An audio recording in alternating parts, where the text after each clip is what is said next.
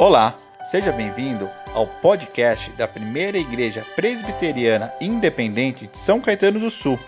Ouça agora a mensagem da semana. Hoje, como eu disse há pouco, nós vamos encerrar a nossa série de mensagens Kryptonita. Se você não assistiu alguma mensagem, se você ainda está meio perdido, o que significa esse nome estranho, Kryptonita, que não é um, um grego nem um hebraico, e sim uma pedra verde que tirava a força do super-homem. Acredito que todos nós, independente da idade, como eu disse, já assistiu um filme ou viu o quadrinho do super-homem.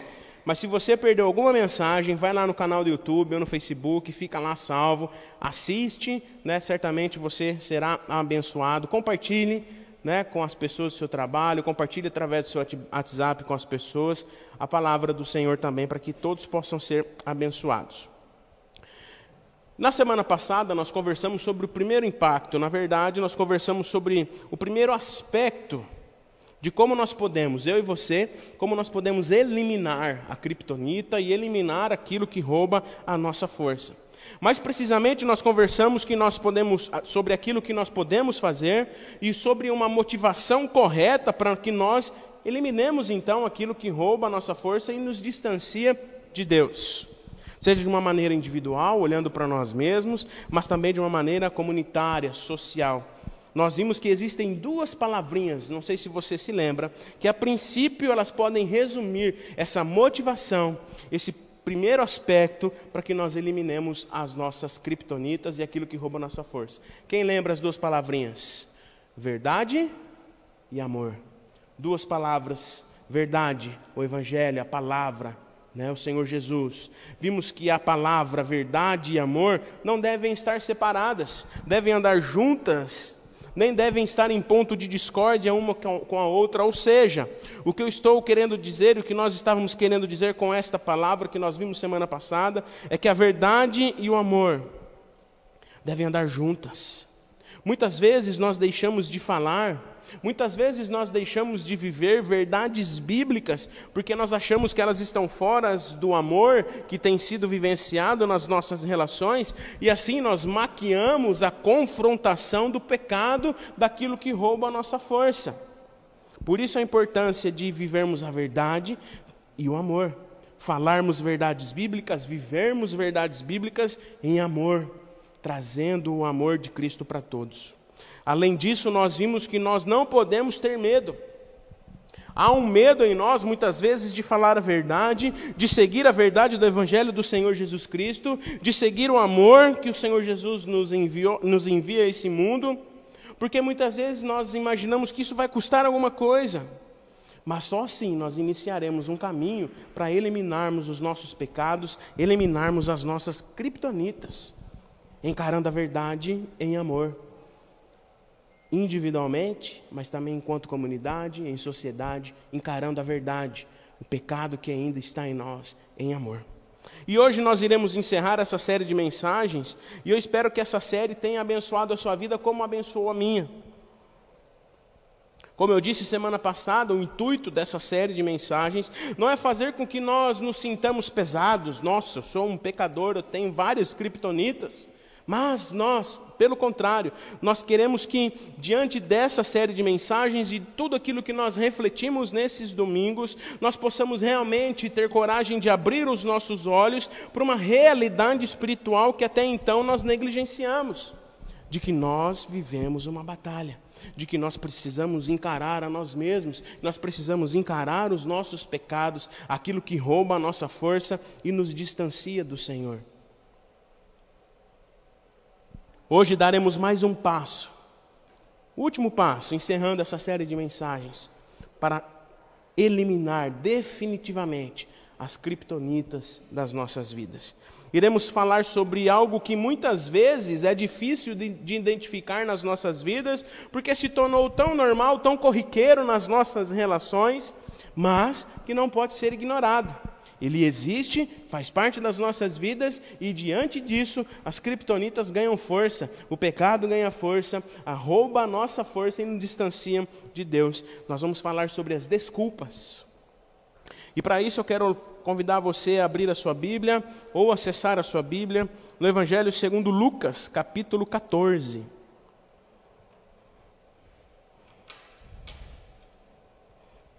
Evangelho segundo Lucas, capítulo 14. Nós vamos fazer a leitura a partir do verso 16 até o verso de número 20. Apenas uma porção desta palavra, que é bem conhecida de todos nós. Lucas, capítulo 14, verso 16 ao verso 20. Diz assim: Jesus, porém, respondeu: Certo homem de uma grande ce... certo homem deu uma grande ceia e convidou muitos. A hora da ceia, enviou o seu servo para avisar aos convidados: Venham, porque tudo já está preparado. Mas todos eles, um por um, começaram a apresentar desculpas. O primeiro disse: Comprei um campo e preciso ir vê-lo. Peço que me desculpe. O outro disse: Comprei cinco juntas de bois e vou experimentá-las. Peço que me desculpe. E o outro disse: Casei-me e por isso não posso ir. Apenas essa, esse pedacinho dessa parábola que nós vamos meditar nessa noite sobre como eliminarmos nossa, as nossas criptonitas. Mas todos eles, um por um, começaram a apresentar desculpas. Certa ocasião, um espectador se dirigiu a Jesus e disse como seria maravilhoso participar de um grande banquete no reino dos céus. E o Senhor aproveitou essa pergunta para ensinar uma verdade profunda através de uma parábola. E nós vamos entender hoje por que muitas vezes as desculpas deixam com que as criptonitas ganhem força nas nossas vidas e assim roubam a nossa força. Agora eu quero fazer uma perguntinha para você que está aí em casa e para todos que estão aqui. Você, algum dia, assim como eu, deu alguma desculpa para não ir no evento? Não vou nem falar da igreja, vou falar evento. Já deu alguma desculpa para não ir em algum lugar e depois se arrependeu? Ficou sem graça? Diante da desculpa, que na realidade foi uma mentira, porque você poderia ir, poderia estar presente, às vezes até queria, mas deu alguma desculpa. Você já fez um convite a alguém, aí vamos inverter o papel. Você já fez um convite a alguém e a pessoa não aceitou, e você percebeu claramente que ela tentou se justificar com uma desculpa qualquer? Contextualizando hoje é mais ou menos aquilo que a gente fala um para o outro: ah, vamos marcar sim, vê uma data aí, depois a gente conversa. E nunca acontece. Tá? Vamos marcar sim, eu vejo uma data, depois te falo. O que essas desculpas nos comunicam, queridos irmãos e irmãs? A verdade é bem simples e direta, mas nós não gostamos de admitir. Prioridades. É simples. É uma questão de agenda. O que realmente nós estamos dizendo com as nossas desculpas e em todos os aspectos da nossa vida é que tem coisas que para nós, no nosso íntimo, são mais importantes para fazer. E aí as desculpas se tornam cada vez mais corriqueiras, cada vez mais frequentes, e às vezes a gente nem percebe que estamos dando desculpas para estar nos lugares, com as pessoas e até mesmo na casa de Deus, na presença de Deus, dia a dia, de maneira individual, e aí as criptonitas vão ganhando força. Mas qual a relação desse texto com a nossa vida, no que se refere à eliminação definitiva das nossas criptonitas, que nós podemos enxergar nesse texto? Resumindo, queridos irmãos e irmãs, nós precisamos parar de dar desculpas, parar de colocar outras coisas como prioridades nas nossas vidas e deixar que ela e deixar e não deixá-las que elas suguem as nossas energias, as nossas, as nossas forças e nos distanciem de Deus. A parábola de Jesus nos revela três atitudes diferentes que refletem bastante as nossas vidas e as criptonitas que existem nas nossas vidas e que muitas vezes roubam a nossa força, que são ocultas muitas vezes e nós verbalizamos como desculpa. Jesus falou de um grande banquete. Não era uma coisinha qualquer, mas sim um grande evento, um banquete enorme, o banquete do reino que tanto aguardamos. Os convites foram enviados, mas todos deram desculpas para não comparecer. Vamos analisar aqui rapidamente quais os motivos que levaram as pessoas a recusar esse convite, quais foram as desculpas e quais foram as três atitudes diferentes que nós encontramos no texto que revelam então aquilo que muitas vezes nós vivemos nas nossas vidas. O primeiro caso foi o novo proprietário, vamos dizer assim, vamos chamá-lo de novo proprietário. Ele disse: Comprei um campo e preciso ir vê-lo, peço que me desculpe. Acabou de adquirir um bem, acabou de adquirir um campo, uma terra, e ele queria ir ver. O que há de errado, queridos irmãos e irmãs, em comprar uma propriedade, adquirir um bem? Nada. Não há nada de errado, não é um pecado, nós devemos desfrutar do suor do nosso trabalho, das bênçãos que recebemos do próprio Deus, e se Deus assim permitir, comprar. Aqueles que vão casar aí, que estão correndo atrás dos, da moradia, de adquirir o apartamento, a casinha. Isso é muito importante, é uma conquista muito importante para nós. Não há nada de errado conquistarmos as coisas. Entretanto, quando se torna, quando se tornar dono de algo, de uma propriedade ou adquirir bens, se torna mais importante para nós do que a presença de Deus, aí se torna um pecado, uma idolatria, uma criptonita. Quando as coisas, aquilo que buscamos, aquilo que nós queremos, adquirir as coisas e possuir cada vez mais coisas, se torna prioridade na nossa vida, ao invés de um tempo com Deus, isso se torna pecado, uma criptonita que rouba nossas forças e uma desculpa corriqueira na nossa vida, diante da correria que vivemos, porque nós damos mais importância naquilo que queremos adquirir. Um detalhe importante é que normalmente nós vemos, nós analisamos, nós queremos ir ver aquilo que nós vamos comprar antes de comprar. Mas ele diz: comprei um terreno e eu preciso ir ver. Mas só um detalhe aqui: quando a gente quer comprar alguma coisa, a gente vai ver antes. Né? Vai comprar uma casa, a gente vai lá ver a casa, como está a casa, como está a parede, como estão tá as coisas. Vai comprar um carro, ver o carro antes. Então, esse homem deu realmente, como se diz aí no, no, no ditado popular, uma desculpa esfarrapada. Talvez assim podemos dizer. Fica, fica claro para nós que o seu amor está nas coisas materiais. Isso se torna um perigo para nós. Bens que possuímos ou que queremos possuir não podem impedir nem ser desculpas, desculpas para nós para aceitarmos o convite do grande banquete, para aceitar, aceitarmos o convite do Evangelho, para aceitarmos a presença de Deus na nossa vida constantemente.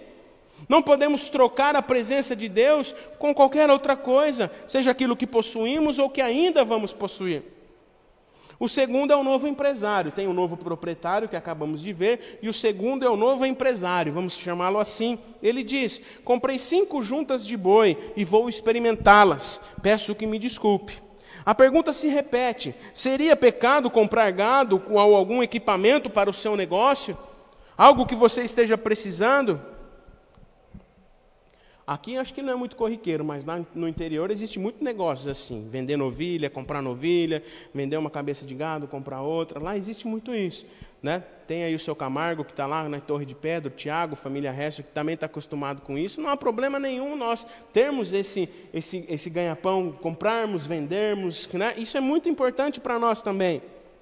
Mas essa pessoa aqui, o novo proprietário, com essa desculpa que ele deu, ela representa para nós aqueles que colocam o emprego aqueles que colocam suas ocupações, aqueles que colocam seus negócios como prioridade em suas vidas.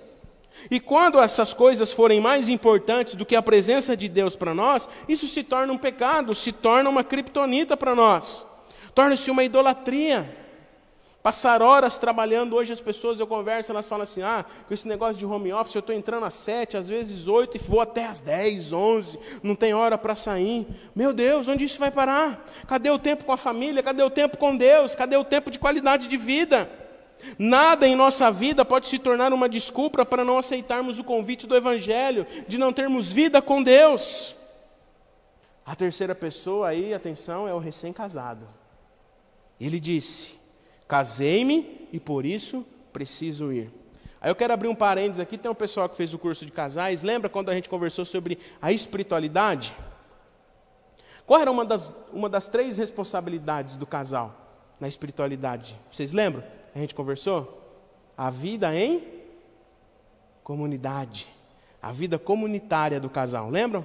Nós conversamos sobre isso, porque muitas vezes o casal, enquanto está na igreja, namorando, é noivo, frequenta a igreja, mas depois que casa, some. A gente sabe que quer aproveitar um tempinho junto, né, Lu? Acabou de casar, né? Quer aproveitar a casa nova, isso é importante. Mas o tempo com Deus, o tempo em comunidade, o tempo em família também é importante. Ele disse: casei-me e por isso não posso ir. Assim como não há problema, não há nada de errado em adquirir bens, também não há problema em casar-se.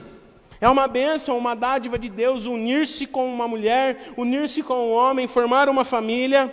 Mas qual é o problema então nisso? O problema está quando o nosso tempo a dois, que é importante, é um recado para os casais, tem um tempo a sós, tempo a dois, qualidade e a Gabi sempre pega no meu pé sobre isso. Né? Ela está tá assistindo lá em casa, ela deve estar tá dando risada, porque ela pega no meu pé para a gente ter tempo de qualidade junto. Isso é importante, não há nada de errado.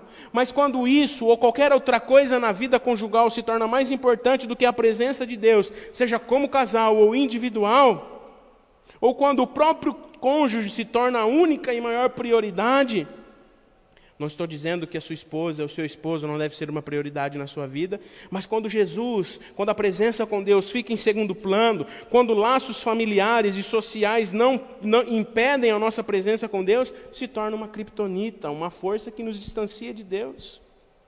Laços familiares e sociais não podem impedir, nem ser desculpa para aceitarmos o convite do Evangelho. Olha o que Jesus diz no próprio Evangelho de Lucas, no mesmo capítulo, capítulo 14, só que lá no verso 26, ele diz assim: Se alguém vem a mim e não me ama mais do que ama o seu pai, a sua mãe, a sua mulher, os seus filhos, os seus irmãos, as suas irmãs e até a sua própria vida, não pode ser o meu discípulo. Se alguém vem a mim e não, e não me ama mais do que pai, mãe, mulher, esposo, filhos, irmãos e irmãs, e até com a própria vida, não me ama, não me ama mais do que a própria vida, esse não pode ser meu discípulo. O fato é, queridos irmãos e irmãs, que toda vez que nós colocamos alguém, toda vez que nós colocamos alguma coisa, alguma atividade antes do próprio Deus, que é soberano sobre todas elas, isso se torna uma desculpa para as nossas vidas e, como consequência, uma criptonita que rouba a nossa força e nos afasta da sua santa e soberana presença. Por isso nós precisamos ter coragem de eliminar as, as criptonitas e olhar para dentro de nós mesmos e descobrir as coisas que se tornaram desculpas para as nossas vidas. Hoje todo mundo vive uma vida corrida, nós entendemos isso. Mas as coisas, os bens ou aquilo que vivemos não podem ser desculpa para nos afastarmos da presença de Deus. Precisamos aprender a ter equilíbrio mas a prioridade maior para a nossa vida continua sendo e deve ser a presença de Deus. Amém? A prioridade para a nossa vida deve ser e precisa continuar sendo uma vida com Deus. Amém? Concluindo, durante essa série de mensagens que nós estamos terminando hoje, você, assim como eu, porque não é porque eu sou pastor, eu já falei isso para algumas pessoas, que eu não tenho criptonita, não tenho. Tem umas criptonita aí danada. né, Lu? Acho que pastor não, é, não sou santo. Tem umas criptonitas aí que a gente precisa eliminar, todos nós. E eu espero do fundo do meu coração que essa série de mensagens você possa ter conseguido, assim como eu, identificar algo em sua vida que pode se tornar uma criptonita ou algo que esteja roubando a, a sua força, sugando a sua força. Talvez você tenha identificado algo. Não deixe de colocar isso aos pés da cruz. Não deixe de colocar isso na presença do Senhor. Não deixe de quebrar essa criptonita. Em nome de Jesus. Talvez assim, como para essas três pessoas que nós vimos hoje, as desculpas são algo tão normal na nossa vida que nós nem percebemos que elas estão ali presentes, dia a dia. E estão ganhando força, se tornando uma criptonita forte que vai nos destruindo a cada dia e tirando a presença de Deus de, da nossa vida.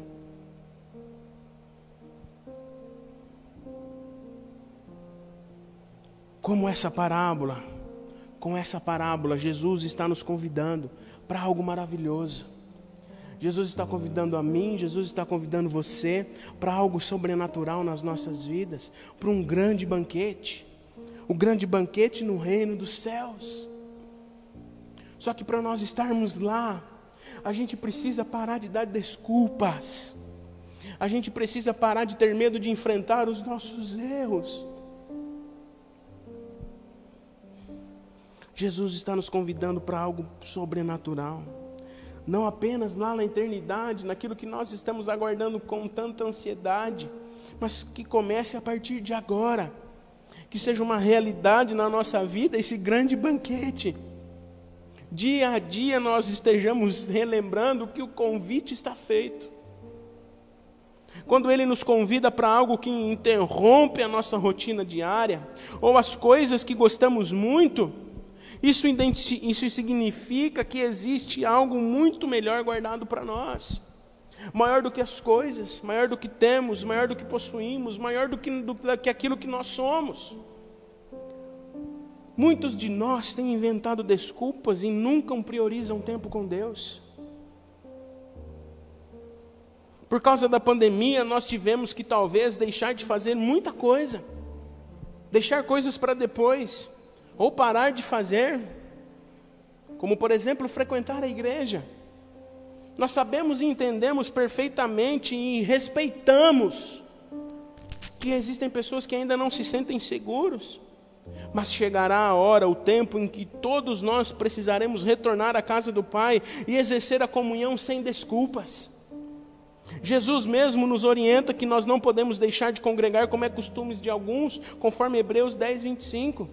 E existem tantas coisas que talvez a gente deixou lá em março de 2020 e que a gente ainda não faz com desculpas que ainda estamos num tempo difícil. Estamos, mas vamos vencê-lo em nome de Jesus e a nossa vida precisa voltar e o banquete nos aguarda.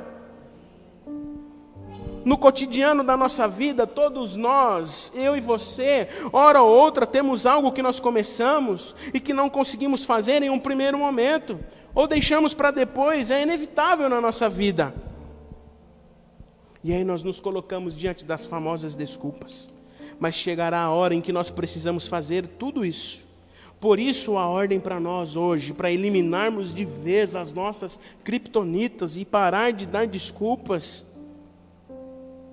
nós precisamos pedir perdão.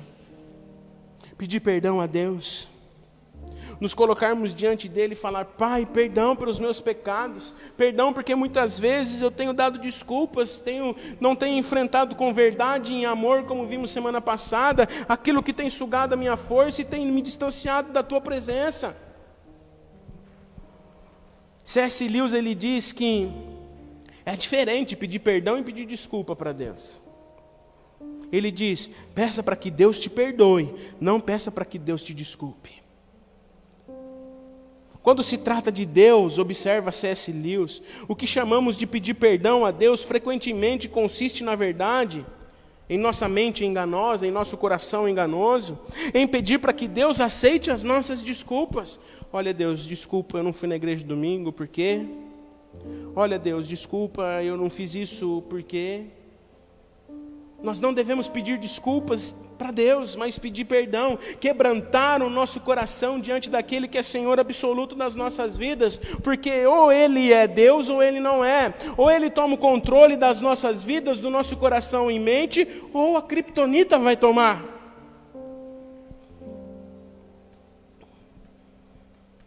Queremos que Ele lembre as circunstâncias que muitas vezes são atenuantes que nos levaram a fazer o que fizemos. E aí nós pedimos desculpas e saímos imaginando que nos arrependemos e fomos perdoados, quando tudo o que aconteceu na verdade foi que nos satisfaz... nós nos satisfazemos ou nos satisfizemos com as nossas próprias desculpas. Mas o perdão não foi ali feito de verdade, o pedido de perdão, o coração não foi quebrantado. Agora, quando nós buscamos sinceramente a presença de Deus, quando nós nos colocamos sinceramente diante do nosso Pai, pedindo perdão, quebrando o nosso coração, nós precisamos deixar de lado todas as desculpas. Se houve circunstâncias atenuantes, Deus sabe antes da gente abrir a boca. Deus sabe muito mais do que nós, afinal, como nós lemos no início, Ele sonda e conhece o nosso coração. O que devemos fazer é descobrir quais são as nossas criptonitas e levá-las diante de Deus, pois é isso que Ele precisa: um coração sincero, quebrantado e que sem desculpas fala: Eu quero ir para o banquete, eu quero estar lá, viva em mim, Senhor. E aí nós somos perdoados e desfrutamos da condução soberana de Deus em todos os aspectos da nossa vida, onde estivermos. Esse é o nosso Deus, queridos irmãos e irmãs. Esse é o nosso Deus.